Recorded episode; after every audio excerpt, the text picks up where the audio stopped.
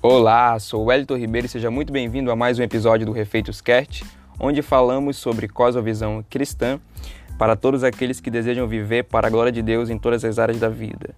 E hoje, nesse segundo episódio e último da série O Feminismo na Igreja e suas consequências, nós vamos falar sobre os desenvolvimentos posteriores da teologia feminista.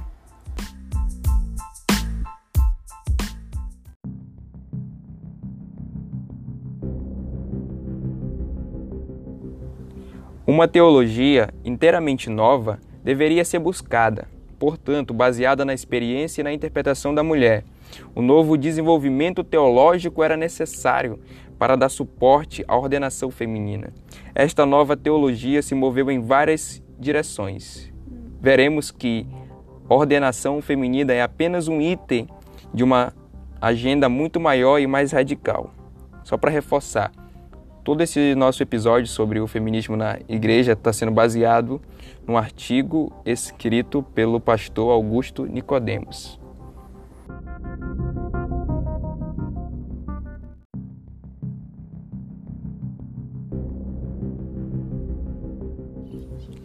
Reinterpretação da sexualidade feminina.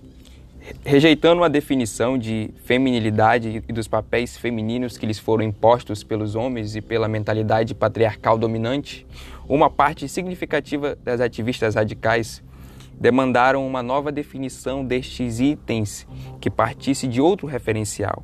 A conclusão a que chegaram foi que a própria mulher é o melhor referencial para sua autodefinição, e na caminhada desta nova descoberta, ela deve se descobrir em relação com outras mulheres e não com o um homem. É preciso registrar que não foram todas as feministas que concordaram com este novo passo. Na década de 70, movimentos radicais em prol do lesbianismo passaram a identificar sua missão e propósito com o movimento feminista em geral. Foi aqui que o lesbianismo entrou no movimento feminista cristão mais radical, como elemento-chave na reinterpretação da mulher, sua feminilidade, espiritualidade e papéis. A maior contribuição para a entrada do lesbianismo no movimento feminista foi dado pela líder feminista Kate Miller, que publicamente admitiu ser lésbica após escrever o livro Sexual Politics, best-seller, publicado em 1970. O fato ganhou divulgação mundial mediante reportagem da revista Time naquele mesmo ano. Surgiram dentro das igrejas grupos de lésbicas cristãs, direcionando para a ordenação de mulheres de lésbicas a celebração do casamento gay e aceitação de homossexuais e lésbicas ativos como membros comungantes.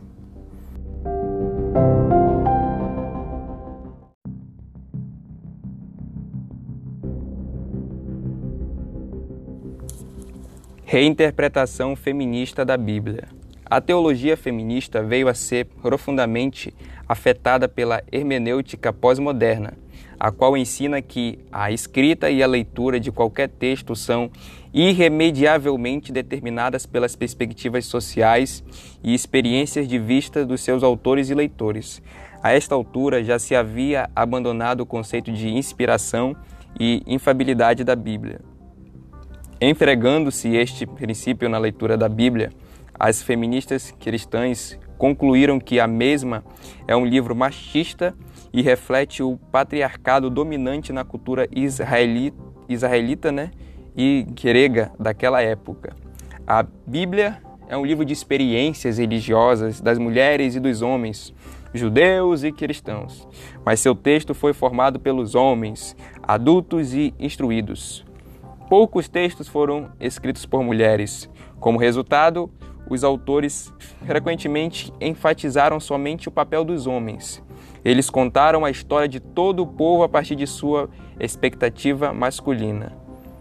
Desenvolveram a visão patriarcal da religião, a ponto de transformar Deus, um puro espírito sem gênero, em um ser masculino e que este Deus sempre escolheu homens como profetas, sacerdotes e reis, porque os homens são melhores ou mais fortes moralmente do que as mulheres.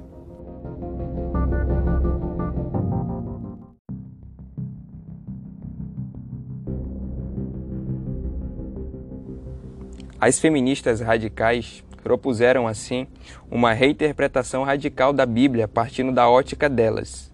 Propuseram também que as mulheres aprendessem a examinar as leituras feitas na ótica patriarcal e a impugnar qualquer interpretação distorcida pelo machismo.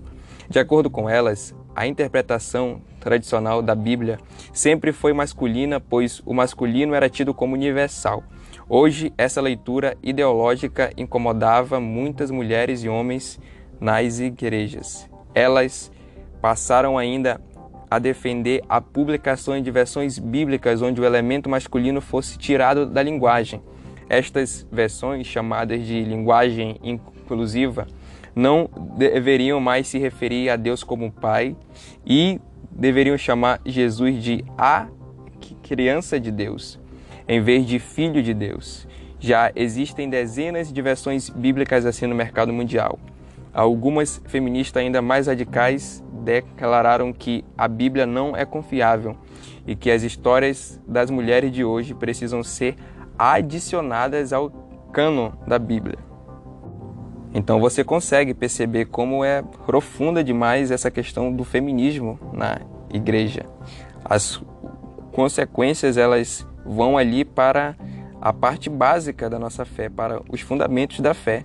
E aí a gente perde o verdadeiro evangelho.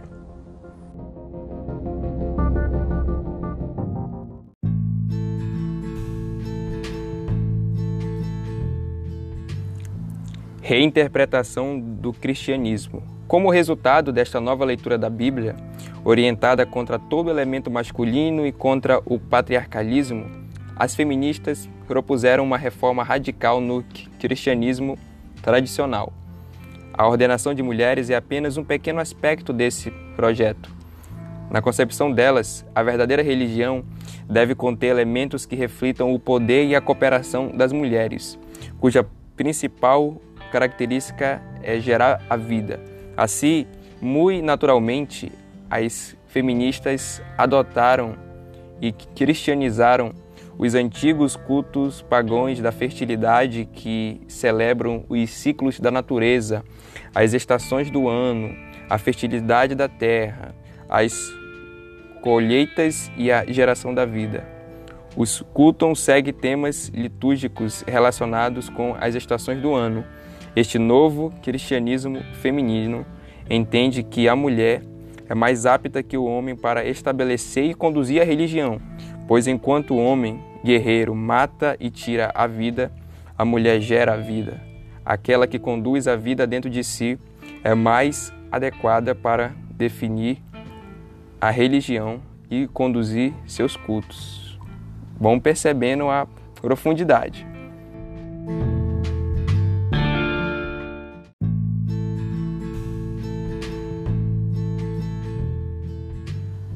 E por fim, a consequência mais devastadora, se a gente pode definir uma consequência mais devastadora do feminismo na igreja, é a reinterpretação de Deus.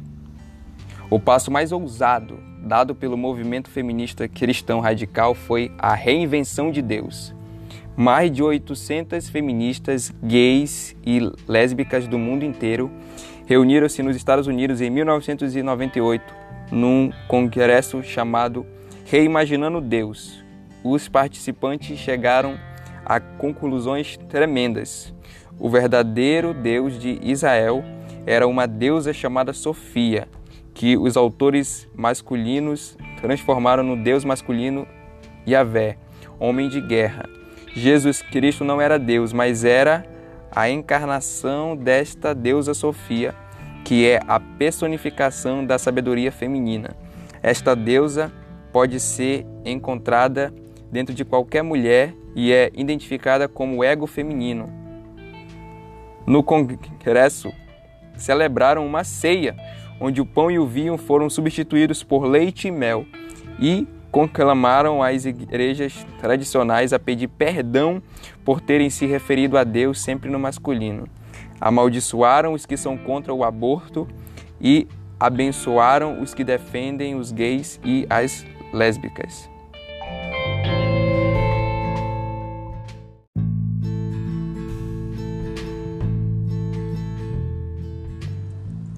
Perceba que não é sobre uma questão de igualdade. E a gente sabe, biblicamente, que os homens são iguais às mulheres em seu valor, em sua importância, em sua dignidade diante de Deus, mas que Deus os criou com papéis diferentes. E a gente precisa compreender isso, seja no ambiente da igreja, da família ou na sociedade em geral. Então, o artigo do pastor Augusto Nicodemos foi uma apreciação crítica desse novo movimento que quer invadir, o que já invadiu, né, grande parte das igrejas. Porém, ele quer mudar os fundamentos da nossa fé. E aí a gente perde toda a essência do cristianismo, a essência do evangelho que o próprio Filho de Deus trouxe para a gente essa revelação final. Então, nós precisamos tomar muito cuidado nessa luta, entre aspas, por direitos iguais, porque nós podemos acabar perdendo aquilo que o próprio Deus deixou para nós como sua regra de fé e prática para que nós possamos conhecê-lo o suficiente para ser salvo, o suficiente para seguir os passos de Jesus e o suficiente para a eternidade com Ele.